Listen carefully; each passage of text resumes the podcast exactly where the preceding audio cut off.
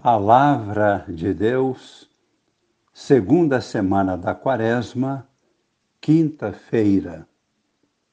Amigos e irmãos, participantes da vida nova em Cristo, com Maria em oração.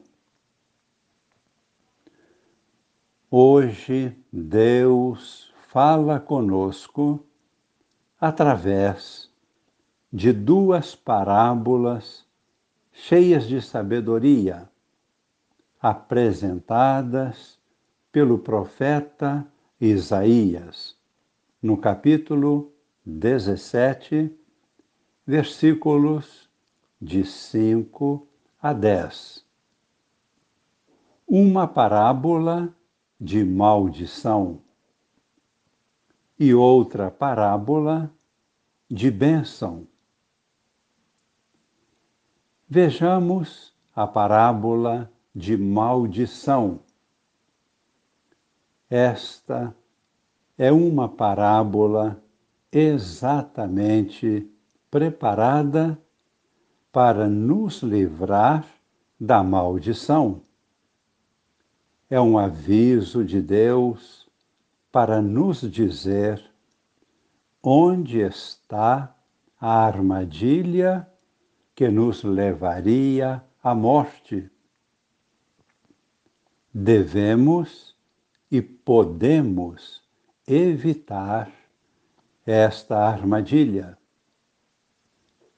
Vejamos o que diz o profeta Jeremias, no versículo 5 Maldito o homem que confia no homem, no ser humano. Maldito é aquele que considera que toda sua força está em sua própria carne, na carne humana, na condição humana enquanto seu coração se afasta do Senhor. Tal pessoa é semelhante aos cardos no deserto. Tal pessoa não vê chegar a floração, prefere ficar vegetando na secura do deserto, em região sem fertilidade e totalmente desabitada. Por isso, maldito o homem que confia no homem e se afasta de Deus. Vejamos agora a parábola de bênção. Bendito o homem que confia no Senhor. Bendito é aquele cuja esperança é o Senhor. Ele é como a árvore plantada junto às águas, que estende suas raízes em busca de umidade e por isso não teme a chegada do calor. Sua folhagem mantém-se verde, não sofre míngua em tempo de seca e nunca deixa de dar frutos. Podemos encontrar uma igual mensagem no livro do Apocalipse. No capítulo 22, versículos de 1 a 4. Assim lemos Mostrou-me depois um rio de água da vida, límpido como cristal, que saía do trono de Deus e do Cordeiro. No meio da praça, de um lado e de outro do rio, estão plantadas árvores da vida que frutificam doze vezes, dando fruto a cada mês. E suas folhas servem para curar as nações.